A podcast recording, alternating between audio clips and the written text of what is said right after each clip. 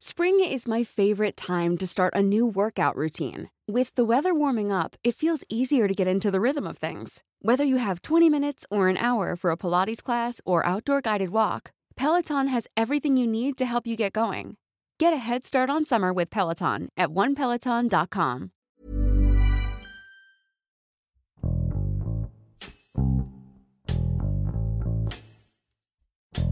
En México, el nombre que más ha resaltado durante la pandemia ha sido el del subsecretario de Salud, Hugo López Gatel. A lo largo de los últimos meses, su rol como portavoz de la crisis sanitaria ha cambiado. Pasó de ser un funcionario seguro y confiado a estar rodeado de datos contradictorios y estrategias fallidas. Nurit Martínez, reportera del Sol de México, nos explica por qué la imagen de Hugo López Gatel ha perdido fuerza frente a un país que busca respuestas claras con Hiroshi Takahashi. Esto es Profundo.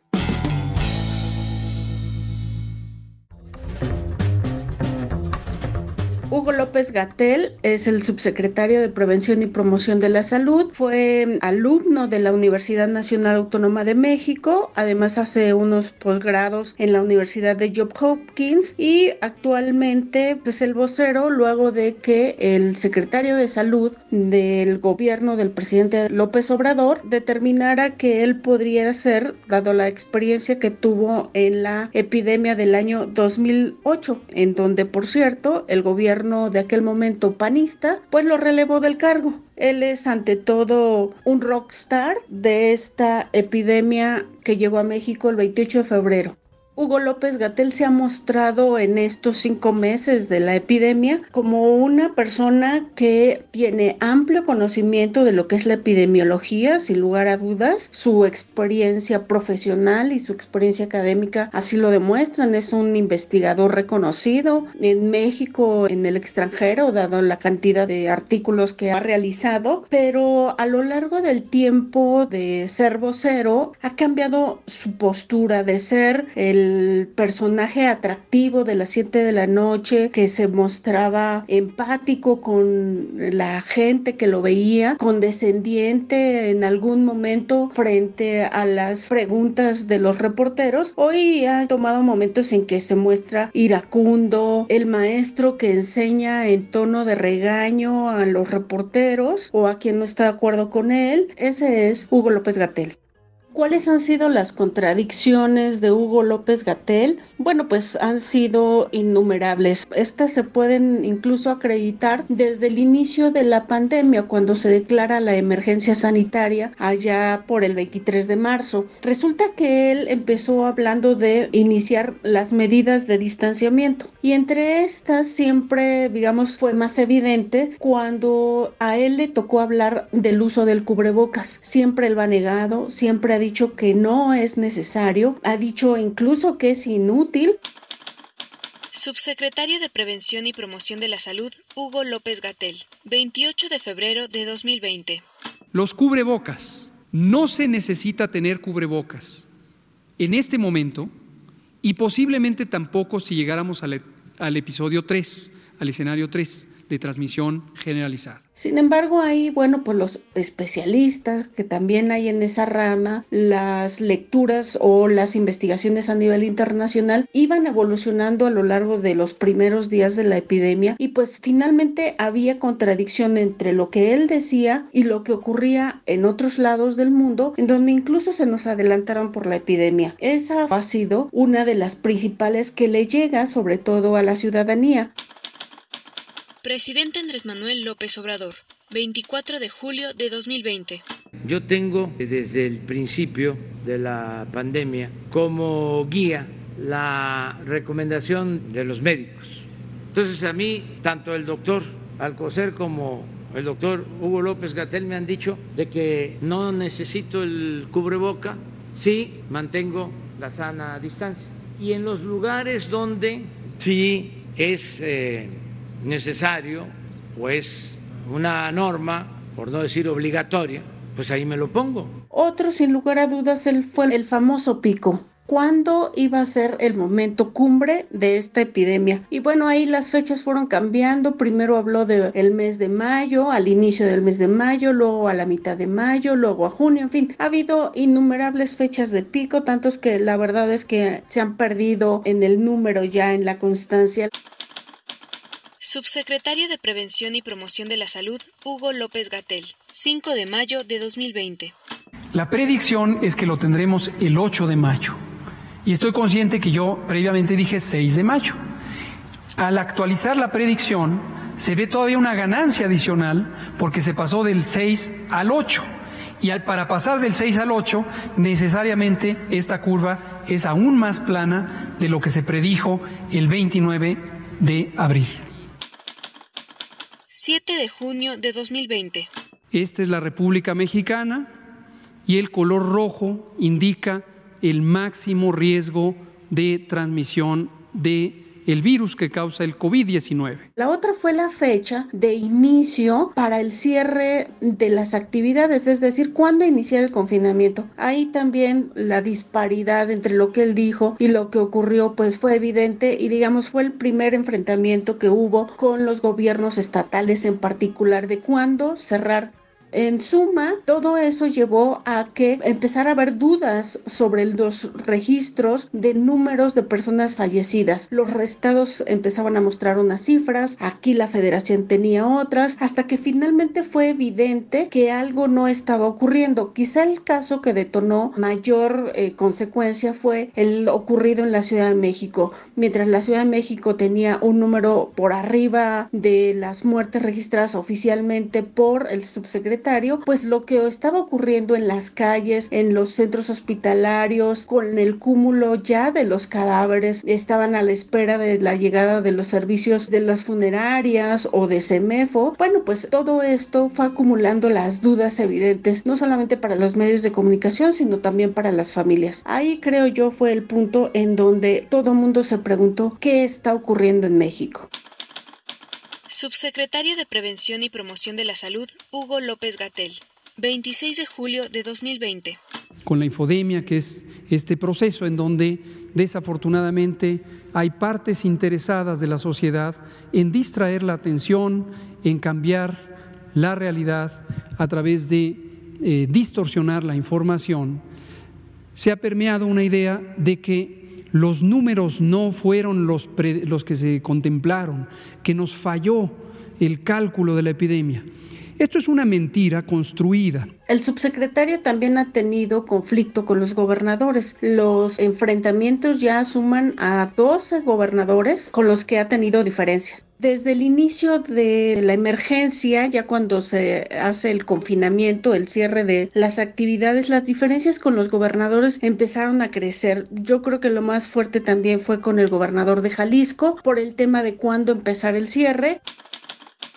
Gobernador de Jalisco, Enrique Alfaro, 29 de mayo de 2020. Es verdaderamente increíble, increíble, el nivel de cinismo del señor López Gatel. Lo digo con todas sus letras. Ahora nos quiere echar a los estados la responsabilidad de iniciar un proceso de reactivación de la economía porque ya pintó de manera automática a todo el país de rojo en otro momento fue el famoso uso del cubrebocas del que ya habíamos hablado. Y entonces los gobernadores al ver que la gente no atendía las medidas de confinamiento empezaron a poner sanciones, multas. En algunos lugares, los presidentes municipal hicieron lo mismo, empezaron incluso a cerrar fronteras entre municipios. Lo más reciente ocurre hace una semana con el gobierno, por cierto, de Morena, el gobernador Adán Augusto López de allá de Tabasco. Y bueno, pues resulta que el gobernador es sorprendido en un video en un hospital cuando habla que tiene serias diferencias con Hugo López Gatel por el recuento de las camas disponibles en la consideración o en la construcción de lo que es el semáforo sanitario. Entonces, eso fue, digamos, la muestra más evidente de este enfrentamiento. Gobernador de Tabasco, Adán Augusto López, 17 de julio de 2020. Yo ya no puedo con la tele, tengo una cifra que no sé de dónde saca el Yo le mando la de ahorita y la ahorita se va. La verdad, se las leí, estamos en 24, 26 y la otra en 38, así estamos hoy. Hoy no, no pasa nada, si veo que, me, que no me quedo en una cama, le hablo. ¿Y de qué forma enfrentaron los gobernadores al subsecretario? La verdad es que se habló mucho de la falta del liderazgo del subsecretario. Él decía una cosa, los gobernadores veían que no checaba eso a estrategia con lo que estaba ocurriendo en esa entidad y pronto los llevó a esto a crear grupos de científicos en los diferentes estados que le orientara cuáles serían las mejores medidas. Y la reapertura también fue temprana. Se reorganizó un mes tan solo después del confinamiento y ahí también empezaron las diferencias cuándo era oportuno abrir. Y la estrategia fue crear un semáforo. Lo presentó el subsecretario, sin embargo, ahí fue otro momento en el que se colapsaron las estrategias, porque el subsecretario empezó a hablar de fechas que tendrían que modificarse por semana. Y eso no les pareció a los gobernadores, dado que ellos decían una semana era muy poco tiempo para que los diferentes sectores económicos se prepararan para la reapertura tiene que haber estrategias como la sanitización, los filtros, la toma de temperaturas, en fin, una serie de medidas que no eran suficientes para los tiempos.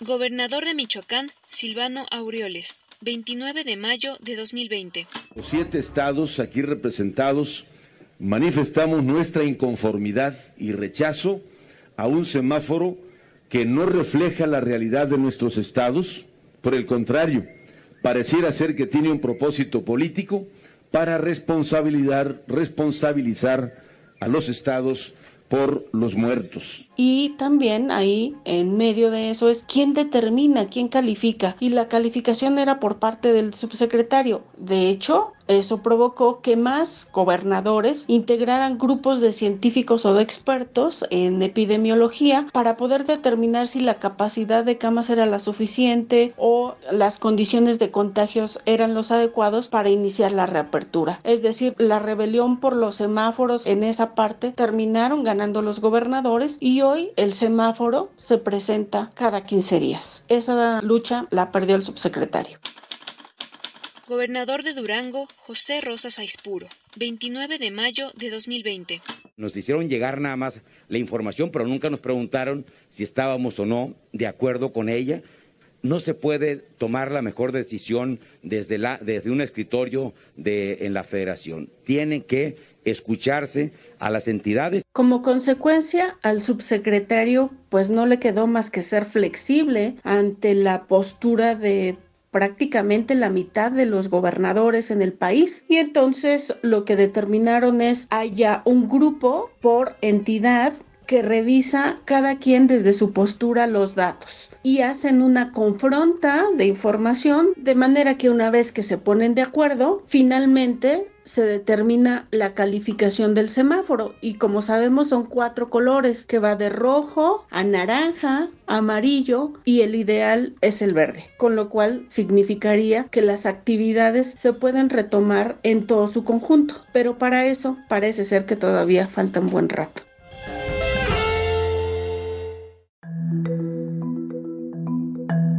Como reportera ha sido de verdad un privilegio estar ahí en la cobertura de un tema que es realmente histórico, pero también un gran desafío. Nos preparábamos muchos de nosotros para enfrentar una situación con mucho conocimiento científico y técnico. Sin embargo, pronto nos dimos cuenta que tendríamos que tener capacidades y también hilos de conexión, fuentes muy accesibles en materia política, en particular en México. En principio, porque el titular del ramo no ha asumió el liderazgo de la conducción de la epidemia. Prefirió que uno de sus alumnos, el doctor Hugo López Gatel, tomara la vocería y la conducción de las estrategias para la epidemia.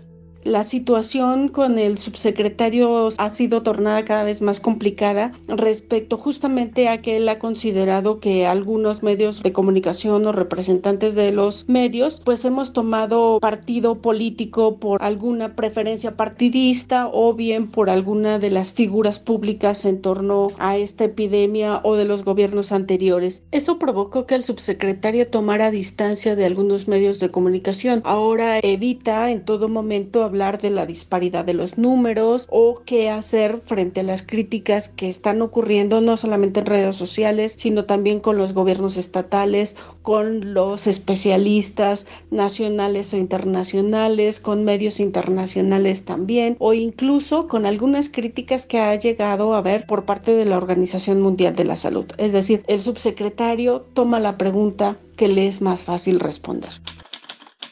Subsecretario de Prevención y Promoción de la Salud, Hugo López Gatel, 8 de mayo de 2020. Estoy analizando varias notas que salieron en algunos periódicos internacionales. Por ejemplo, eh, una nota de la Corresponsalía México del New York Times y una nota del país. Asimismo, el Washington Post y el Wall Street Journal sacaron unas notas muy parecidas donde se enfocan en la idea de que la cantidad de muertes de personas que padecen COVID en México pudiera ser más grande de la que hasta el momento se ha identificado. Hoy día a día destina una buena parte de la conferencia a hablar de este tema antes de que aclarar cualquier otra situación en términos de la transparencia de los datos. Es decir, al final lo que complica la cobertura es que hay que estar pendiente de la faceta política, pero también de la evolución técnica de la epidemia en nuestro país. Subsecretario de Prevención y Promoción de la Salud, Hugo López Gatel, 26 de julio de 2020. Esta idea de que es que les fallaron los cálculos y que esto es un error, es una mentira construida. Cualquiera que vea estas conferencias de prensa vespertinas recordará que una y otra y otra y otra vez hablamos de esta complejidad. Lo que nos da mucho gusto es que la gran mayoría de las personas en este país tienen claridad de eso y lo ven así.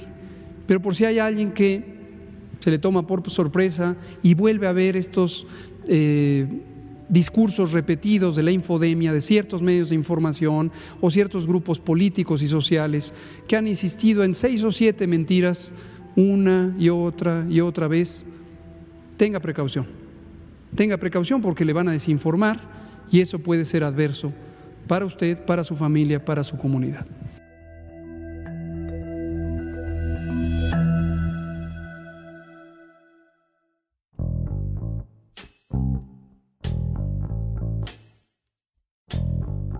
¿Qué sigue? Pues el subsecretario ha transformado su papel a partir de hace dos semanas. Inició con una gira en lo que serán los municipios más rezagados del país y como consecuencia, bueno, pues veremos un funcionario cada vez más activo en lo político. Hay quienes ya lo perfilan como candidato a algún gobierno estatal, no sé, quizá en la Ciudad de México, incluso hay quienes ya lo mencionan o lo han incorporado dentro de las encuestas presidenciales es todavía muy temprano para eso, sin embargo, en efecto transformó su presencia, un actor cada vez más político que habla y se confronta con los gobernadores en lo político y no necesariamente en la atención de la epidemia, en el acercar las estrategias para reducir el número de contagios y como consecuencia el número de fallecidos que ocurrirá en los próximos meses será muy complicado porque una vez que llegue el invierno nos espera una combinación que será la presencia del COVID y también la presencia de influenza en todo el país. Esperamos a todas luces desarrollen una estrategia para que reduzca el número de personas afectadas. El futuro que vemos para finales de este año es sin lugar a dudas un gran reto que implica que todos seamos conscientes de mantener desde ahora como una práctica común las medidas de higiene básica porque solo de esa manera contribuiremos a que este país siga sin colapsarse en los sistemas de salud.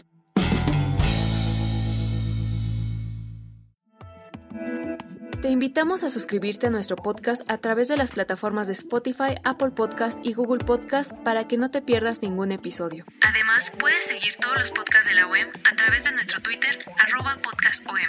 Te recomendamos escuchar Periodismo en Riesgo, un podcast donde podrás conocer el peligro que corren periodistas de América para poder informar. Hasta la próxima. Esto es Profundo. Un reporte a fondo de la Organización Editorial Mexicana.